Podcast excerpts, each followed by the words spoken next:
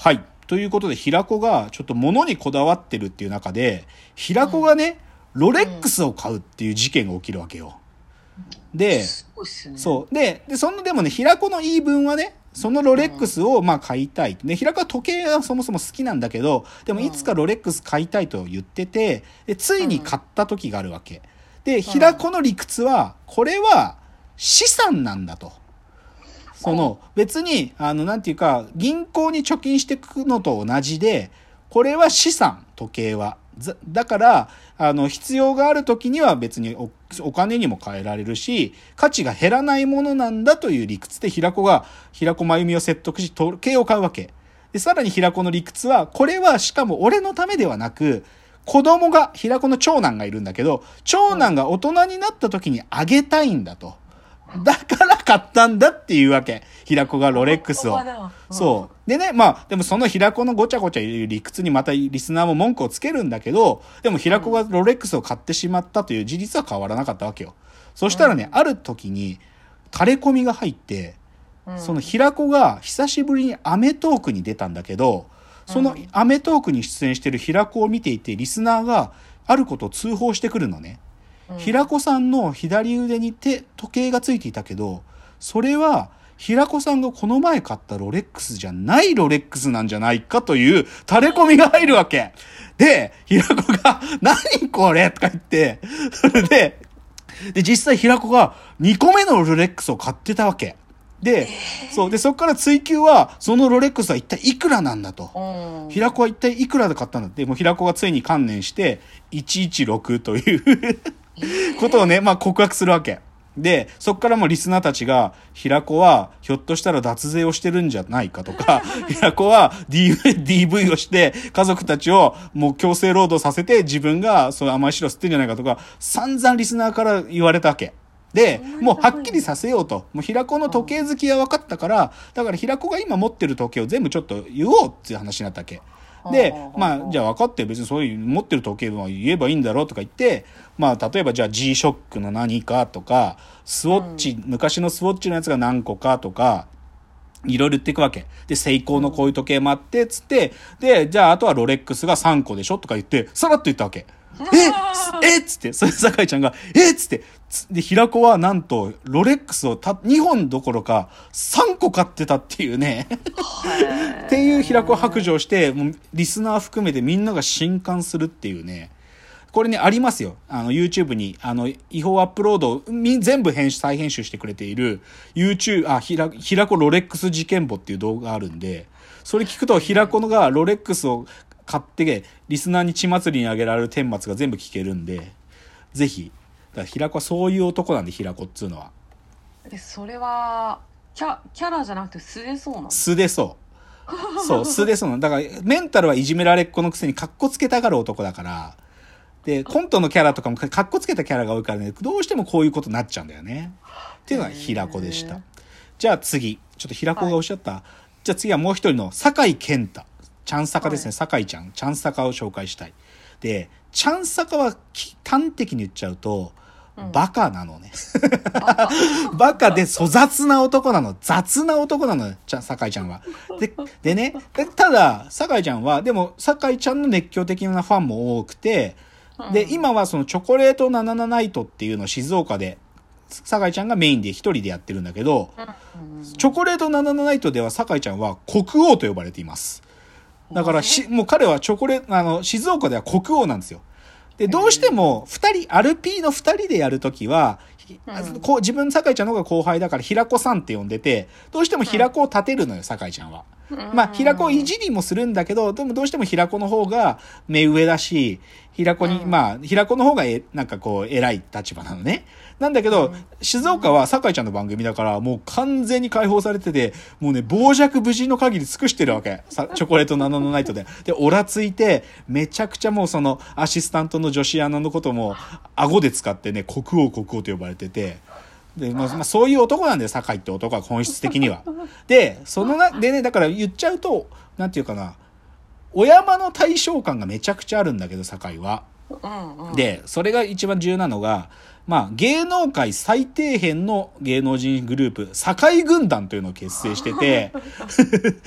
ちょっと堺軍団のメンバー言おうか。えっ、と、はいゴリアテ柿本、ピンポン上田、グリーンピース落合、三樹観音ハッシーっつって、これ、僕ですら知らないんだよ、このメンバー。ね、まあ、で、太田プロ所属の若手芸人たちなんだけど、もうね、誰一人知らない、もうリスナーたちですら、この本人たちを見たことすらない、ほんと最低編軍団なの。そこのボスをやってんのが酒井健太という男なわけよ。うんだから酒井ちゃんは基本的にはこういうなんか自分よりもレベ低いレベルのやつら。自分よりもレベルの低いやつらを群れさせてそこでボス気取る そういう雑なもうねダサい男なんでまあいやそれはかっこいいんだよ。酒井の酒井ちゃんのそこはかっこいいんだけどそういう男なんそういうシステム持ってる。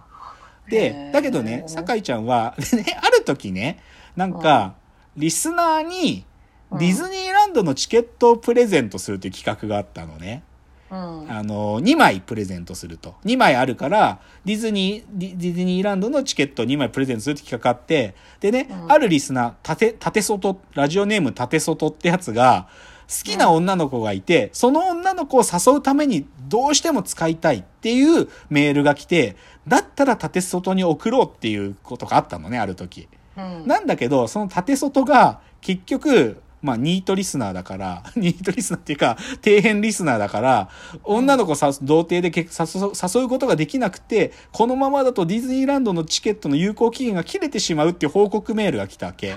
で、仕方ねえってことになって、酒井ちゃんが縦外と、さ酒井ちゃんと二人で行こうっていうのがあって、これね、超面白いんだよ。縦外と二人で酒井が行ったディズニー、まあディズニーシーに行ったんだけど、そのね、エピソードトークとかもあるんで、これね、すごい面白い。で、これもね、YouTube で聞けますよ。だから、なんていうか、弱者の中でボス気取るんだけど、弱者たちに対しての、こう、思いも、こう、優優しいしいの、優しい。酒井はそういうやつなの。とかね、あと酒井の雑さを表現するので言うと、酒井はね、情弱なのね。情報弱者なの、酒井は。で、ある時ね、まあ、酒井ちゃんが家でプレステやってるんだけど、で、プレステも最近はそのネットに繋がってるじゃない。で、うん家でプレステちゃんと繋ぎたいんだけど、そ酒井が、あの、YMAX 契約したっていうわけ。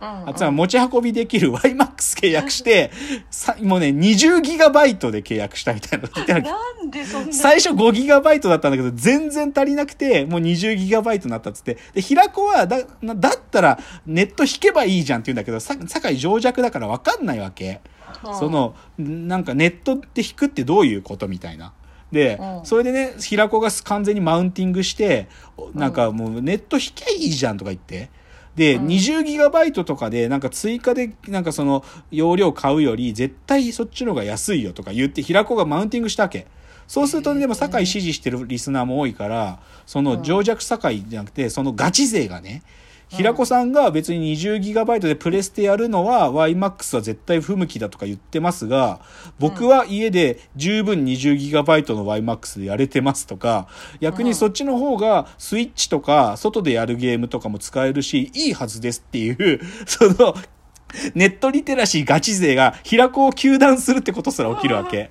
みんなで情弱酒井を守って。そう。そう。だからね、なんかひら、そう、情弱酒井をみんなで応援するリスナーとかも現れると。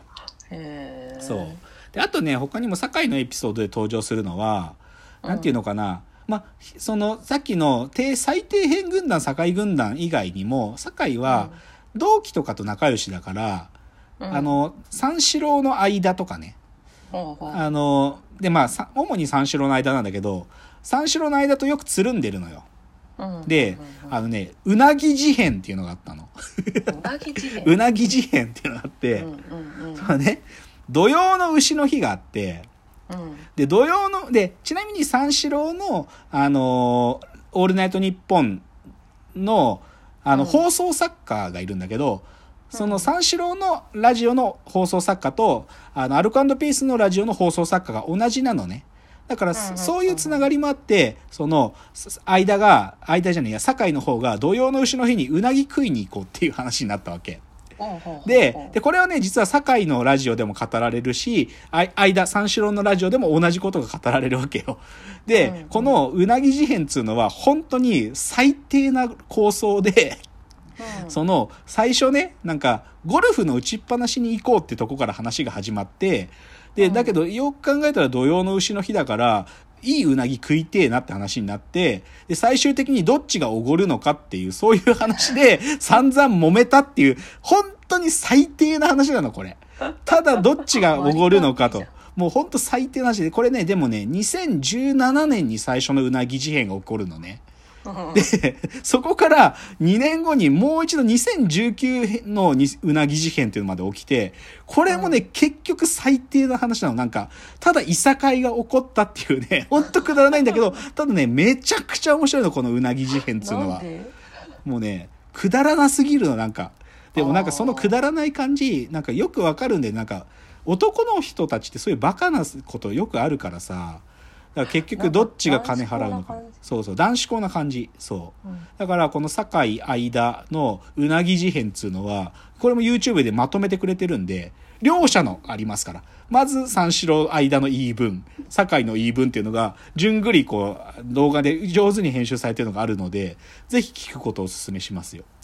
今日ちなみにだから僕が紹介している、例えば、